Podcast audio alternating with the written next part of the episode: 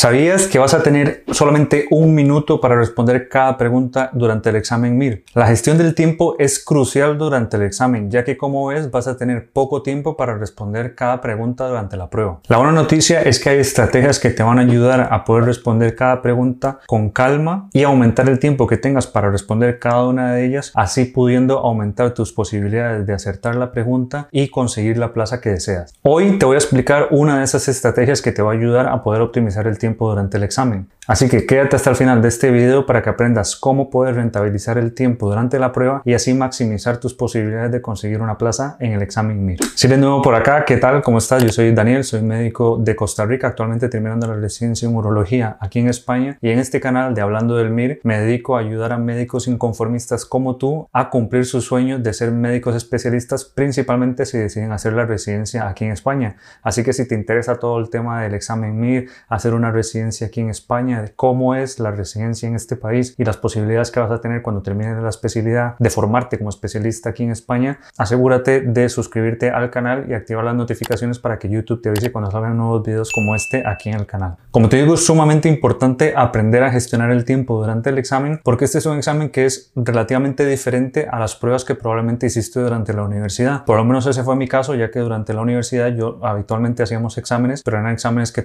duraban dos horas, tres horas como máximo, eran de 100 preguntas o incluso menos preguntas y eran de temas específicos. Ahora vas a hacer un examen mucho más extenso con un tiempo más limitado y que además abarca todo lo que es la medicina en general y no hay un temario, con lo cual tienes que aprender a estudiar y rentabilizar el tiempo del estudio para estudiar aquellas cosas que son más importantes para el MIR y luego también durante la prueba aprender a utilizar bien el tiempo y gestionarlo bien para que tengas el tiempo necesario para responder cada pregunta con calma, poderla leer y responder y con ello también intentar acertar todas ellas, que eso te va a ayudar a subir las netas que tengas en el examen y por supuesto el número de orden que vayas a tener al final para poder elegir una plaza. De hecho, este es una de las principales cosas que hace que hayan personas que son muy buenas, muy inteligentes y que incluso durante su preparación les ha ido muy bien, pero que no puedan elegir una plaza porque no aprendieron a rentabilizar bien el tiempo y durante la prueba real, ya no en los simulacros, sino en el examen MIR oficial, no supieron rentabilizar bien su tiempo y por tener que responder las preguntas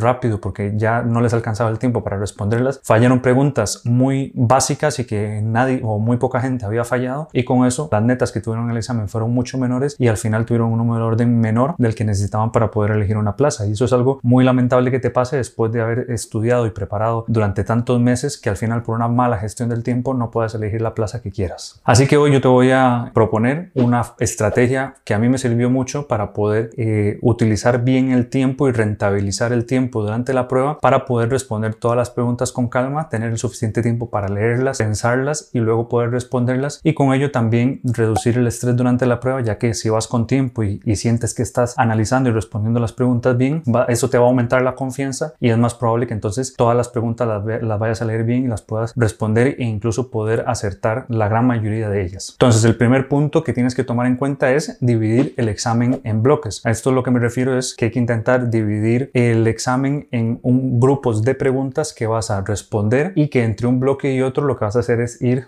pasando estas preguntas a la plantilla de respuestas porque como sabes al final de donde te van a evaluar es de la plantilla de respuestas, no del manual de examen donde has estado respondiendo y donde has estado marcando cada una de las preguntas o las respuestas. Entonces, si divides el examen por bloques, se te va a hacer más sencillo porque vas a poder saber cuánto tiempo puedes dedicarle a cada uno de estos bloques y por ende a cada pregunta y luego también vas a eh, ir empezando a rellenar la plantilla de respuestas de forma paulatina para que así puedas eh, ir rellenando esta plantilla y que al final no te quedes sin tiempo y no puedas pasar esta plantilla al final y que entonces te quedes sin poder responder el examen que sería igual de lamentable porque entonces tendrías todas las respuestas incorrectas. Entonces cuando dividas el examen por bloques es importante que intentes dejar un número mm, más o menos equitativo de preguntas por cada bloque y que sepas cuánto tiempo le puedes dedicar a cada uno de esos bloques antes de pasar al siguiente y cuánto tiempo le puedes dedicar a cada una de las preguntas. Por ejemplo, podrías dividir el examen, este examen que ahora va a tener 210 10 preguntas, porque son 200 preguntas más 10 de reserva, podrías dividirlo en 10 bloques de 21 preguntas cada una o 5 bloques de 42 preguntas cada una. O también podrías hacer 4 bloques, pero en este caso podrías hacer 54 preguntas en algunos bloques y en, algunos, en alguno de los bloques tendrías que hacer 55. Y así, si lo divides en 4 bloques, pues sabes que vas a durar una hora en cada bloque, que es lo que tienes de duración total del examen. Lo importante es que sepas cuántas preguntas vas a responder por bloque y cuánto tiempo entonces vas a tener para poder terminar ese bloque de preguntas antes de pasar al siguiente. Porque es importante que durante el examen estés tomándote el tiempo y así con esto vas a poder saber cuánto tiempo te queda para terminar ese bloque y poder agilizar o responder más rápido algunas preguntas si ves que vas contra tiempo, pero también ir con más calma y poder dedicarle un poquito más de tiempo si te sobra, si, si vas bien de tiempo, a preguntas que necesiten un poquito más de tu atención y que necesites dedicarle más de un minuto. Esto te va a ayudar a poder rentabilizar el tiempo durante cada uno de los bloques. Y como te digo, es importante que al finalizar cada bloque dediques una parte de ese tiempo a pasar ese bloque de preguntas, ya sean 50, 40, 20 o la cantidad de preguntas que hayas respondido en ese bloque, pasarlas a la plantilla de respuesta para que luego no te quedes sin tiempo al final del examen y que no hayas pasado tus respuestas a la plantilla de respuestas y entonces al final quedes en lo mismo porque vas a tener un examen entre comillas en blanco. Luego una cosa muy importante dentro de los bloques, que es lo segundo, el segundo tip que te doy, es que sepas cuándo vas a responder las preguntas con imagen, ya que aunque son preguntas que tienen la misma validez que el resto de preguntas del examen, son preguntas que habitualmente tendemos a tardar más tiempo en responderlas porque requieren más tiempo porque no solo es leer la pregunta, sino también ver la imagen. Entonces, yo lo que te recomiendo es que incluyas las preguntas de imagen bien en el segundo o en el tercer bloque del examen. No suelo recomendar que empieces con las preguntas con imágenes porque algunas veces estas preguntas son un poco más difíciles y eso entonces va a hacer que vayas con más estrés durante el resto del examen porque vas a sentir que ya desde el principio hay preguntas que no sabes responder y además si empiezas con las preguntas de, con imágenes vas a dedicarle más tiempo estas al principio y puede que para el último bloque de preguntas o al final del examen veas que te quedes sin tiempo porque has consumido mucho al principio en estas preguntas de imagen. Mejor haces un bloque de preguntas normales de primero y luego ya bien en el segundo o en el tercer bloque incluyes dentro de ese bloque las preguntas con imagen. Tercero, como ya te he comentado anteriormente, pero quiero enfatizarlo, es muy importante que después de cada bloque de preguntas pases esas preguntas a la plantilla de respuestas, ya que si no lo haces, al final es como si no hubieses respondido el examen. Es lo único que tú le vas a entregar al ministerio y de donde te van a evaluar es de la plantilla de respuestas, con lo cual lo mejor es que después de cada bloque de preguntas eh, dediques unos minutos a pasar ese grupo de preguntas a la plantilla de respuestas en lugar de esperar al final del examen y tener que pasar las 210 preguntas a la plantilla, que además es mucho más sencillo que incurras en errores y te equivoques pasando la plantilla y se te saltes alguna pregunta y entonces al final todo el bloque de preguntas estén mal respondidas y que y eso te puede llevar a perder muchas netas en el examen. Yo al menos recomiendo que lo hagas después de cada bloque. Cuarto, es muy importante que incluyas dentro de estrategia para responder el examen, que incluyas un tiempo para descansar y un tiempo para ir al baño. Ojalá si crees que necesitas ir al baño que solo vayas una vez durante todo el examen para que no pierdas mucho tiempo en esta tarea y luego sí que es importante que dediques al menos unos dos o tres o incluso cinco minutos durante toda la prueba a descansar, a simplemente sentarte y desconectar un, un par de minutos, relajarte antes de seguir con otro bloque de preguntas. Esto, por ejemplo, lo puedes hacer, este descanso lo puedes hacer entre el segundo y el tercer bloque, es decir, a la mitad del examen, descansas un par de minutos o cinco minutos y luego continúas con el siguiente bloque, recuperas energía para eh, seguir con la segunda parte del examen. Luego, lo siguiente importante que tienes que hacer dentro de tu estrategia es tener una estrategia para responder cada pregunta como tal. Ya hemos establecido que es importante tener, eh, dividir el examen en bloques, luego eh, responder las preguntas de imagen en el segundo o tercer bloque, pasar las, las respuestas a la plantilla de respuestas después de finalizar cada uno de estos bloques, pero es importante también saber cómo vas a responder cada una de las preguntas para poder maximizar el tiempo y no tardar más de un minuto, que es lo que realmente tienes para responder cada pregunta. Entonces, lo primero que yo te recomiendo que hagas cuando vas a abordar cualquiera de las preguntas del examen es que primero busques qué es lo que te están preguntando. Y habitualmente, para saber lo que te están preguntando, vas a encontrar la pregunta, digamos, final de, de, esa pregunta, valga la redundancia, en, la, en los últimos dos o tres renglones del párrafo. Hay preguntas que a veces tienen párrafos muy largos. Yo lo, lo que te recomiendo es que vayas a los últimos dos o tres renglones y busques qué es lo que te están preguntando para que luego puedas ir al, al caso clínico o a la pregunta como tal y empieces a buscar aquellos datos dentro de ese enunciado que te ayuden a responder esa pregunta específicamente. Lo contrario que, que haría sería leer desde el principio la pregunta, pero sin saber lo que te están preguntando, realmente no sabes qué información es la que necesitas extraer de ese enunciado para poder responder a la pregunta, con lo cual vas a perder más tiempo. En cambio, si buscas primero lo que te están preguntando, vas a ir al enunciado a buscar específicamente la información que necesitas para responder responder esta pregunta. Luego, lo segundo que yo te recomiendo es, una vez que hayas leído la pregunta y hayas leído el enunciado, es que tú pienses en la respuesta antes de ir a ver las opciones, porque muchas veces buscamos en las opciones aquella que nosotros queremos que sea la respuesta correcta y eso nos hace, eh, digamos que nos engañamos nosotros mismos buscando una respuesta que a nosotros nos gusta. En cambio, si tú piensas primero en la respuesta y luego encuentras en una de las opciones esa respuesta, es más probable que esa sea la respuesta correcta que si primero lees cada una de las opciones de, respuestas y piensas o, te, o, crees que una de estas va a ser la correcta. Entonces yo, por ejemplo, lo que hacía era eh, buscar lo que me estaban preguntando, leer el enunciado y buscar la información que necesitaba para responder esa pregunta e inmediatamente cuando terminaba pensaba en la respuesta y luego me iba a cada una de las opciones y si había alguna de estas que calzaba con la respuesta que yo tenía en mi mente, me decantaba por ella para como mi respuesta correcta. Lo tercero entonces sería, una vez que estás leyendo cada una de las opciones, es empezar a descartar aquellas que tú sabes que son falsas. Entonces, cuando encuentres una opción que sea falsa completamente, directamente la tachas o la eliminas de alguna manera para así aumentar tus probabilidades de encontrar la respuesta correcta. Y por último, para responder ya esa pregunta, lo que te recomiendo es, si tienes completa claridad de cuál es la respuesta correcta entre las opciones, directamente la marcas y continúas con la siguiente pregunta. Pero si estás dudando mucho y no tienes, mm, sientes que no tienes forma de eh, elegir una respuesta correcta y estás dudando entre dos opciones, tres o incluso entre las cuatro opciones, lo que yo te recomiendo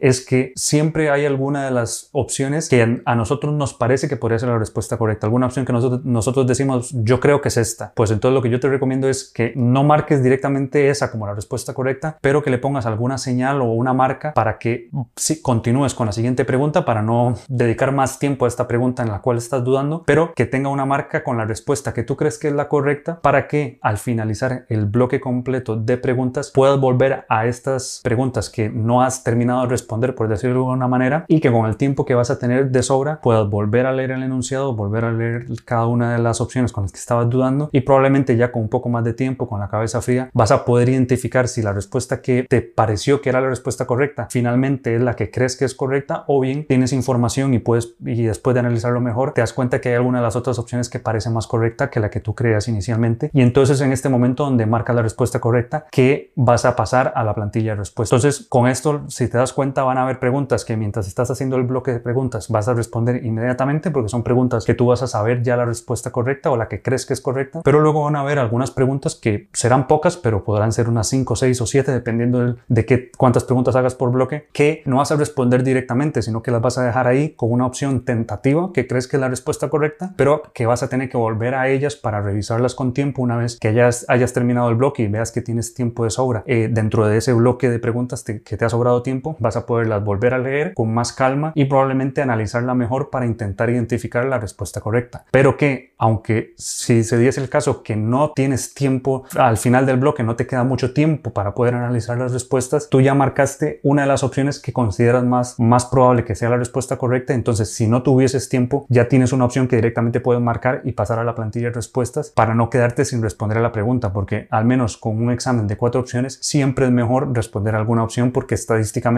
es más probable que puedas encontrar la respuesta correcta y que, y que ganes el punto y es más rentable que dejarla en blanco. Entonces, de esta manera vas a tener una opción para no perder mucho tiempo en una pregunta en la cual estás estancado porque no, no sabes la respuesta correcta al 100%, pero que tienes una opción de reserva, digámoslo así, que si no tuvieses tiempo, sabes cuál vas a marcar en caso de que no tuvieses tiempo, pero si no, puedes volver a esa pregunta, volverla a analizar y con eso intentar luchar por encontrar la respuesta correcta y así ganarte ese punto. Por último, mi, mi último consejo, ya no como estrategia del examen, pero sí durante tu preparación, es que ya teniendo una estrategia de cómo vas a abordar cada uno de los exámenes, que es con, que puede ser con la estrategia que te he comentado anteriormente, es que todos los simulacros que hagas durante tu preparación los trates como si fuese el examen final. Es decir, que no solo dediques el tiempo es, eh, exclusivo a esas cuatro horas y media cuando hagas un simulacro, las trates como si fuesen las cuatro horas y media del examen, es decir, que no tengas distracciones, que no tengas el celular, que estés en un, en, un lugar eh, silencioso y cerrado, sino que también utilices esta técnica que tú has desarrollado y la pongas en práctica para que veas si te gusta, si no te gusta, si quieres ajustarle, cambiarle algo, tal vez quieres cambiar el número de preguntas que haces por bloque o quieres ajustar algo, que vayas probando tus estrategias durante los simulacros hasta que encuentres una con la cual te sientes cómodo, que sientes que estás respondiendo bien las preguntas y que te da tiempo para hacer todo el examen y que continúes con esa estrategia durante el resto de tu preparación para que el día del examen sea como otro simulacro más y utilices la misma estrategia sin cambios. De esta manera, al final el examen MIR va a ser como un simulacro más y vas a tener tiempo de sobra para responder las preguntas y disminuir así el estrés que ya de por sí genera ir a hacer un examen tan importante como el examen MIR. Si llevas una estrategia clara, es más sencillo, lo vas a ver como otro simulacro más y así vas a aumentar tus posibilidades de responder cada pregunta bien pensándola y aumentar las probabilidades de que la, encuentres la respuesta correcta y con ello tengas más netas y tengas un mejor número de orden que te permite elegir la plaza que tú quieres. Así que espero que esta guía te haya ayudado, que sea una estrategia que puedas empezar a implementar, pero me gustaría saber cuál es la estrategia que tú estás usando para eh, hacer tus exámenes y tus simulacros. Así que cuéntamela abajo en los comentarios y no olvides activar las notificaciones aquí en YouTube y suscribirte al canal para que yo te pueda avisar cuando salgan nuevos videos en el canal todos los viernes. Así que muchas gracias por ver este video y ya nos vemos en el siguiente.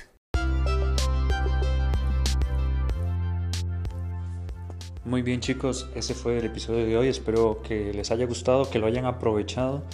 Y cualquier otra pregunta que tengan sobre este tema, eh, no olviden dejarme un comentario aquí en el podcast o bien si ven el video en el canal de YouTube, que lo pueden encontrar como hablando del MIR, pueden dejarme cualquier comentario ahí de lo que les ha gustado, de lo que les ha parecido, cualquier duda que tengan e incluso cualquier otro tema que les gustaría ver en el canal y también aquí en el podcast, me lo pueden dejar en el, aquí mismo en el canal o también en el canal de YouTube y voy a estar respondiendo a sus mensajes. Antes de terminar, me encantaría poder invitarte a que te suscribas a mi membresía gratuita donde eh, vas a tener material exclusivo para médicos inconformistas para poder empezar a caminar y conseguir tu objetivo de ser médico especialista, ya sea aquí en España o también en general en cualquier parte del mundo. Vas a encontrar cursos y recursos descargables como ebooks y manuales que te van a ayudar a conocer más sobre el MIR. Y poco a poco también voy agregando material para ayudarte a que sepas cómo es la residencia médica en otros países de Europa pero también en otros países del mundo. Y voy a estar hablando con otros compañeros intentando hacer entrevistas con otra gente que esté haciendo la residencia en otros países para que tengas información y puedas decidir dónde hacer la residencia en un lugar que te guste, que te apasione y que te conviertas en un especialista de alto nivel que pueda impactar de forma positiva en cientos de miles o incluso millones de pacientes en el futuro. Entonces, hazte miembro ahora yendo a www.hablandodelmir.com barra membresía básica y simplemente con eso vas a acceder a la membresía y vas a empezar a disfrutar de los contenidos básicos de la membresía para que puedas cumplir tus objetivos. Eso es todo por el episodio de hoy y ya nos vemos en el siguiente episodio.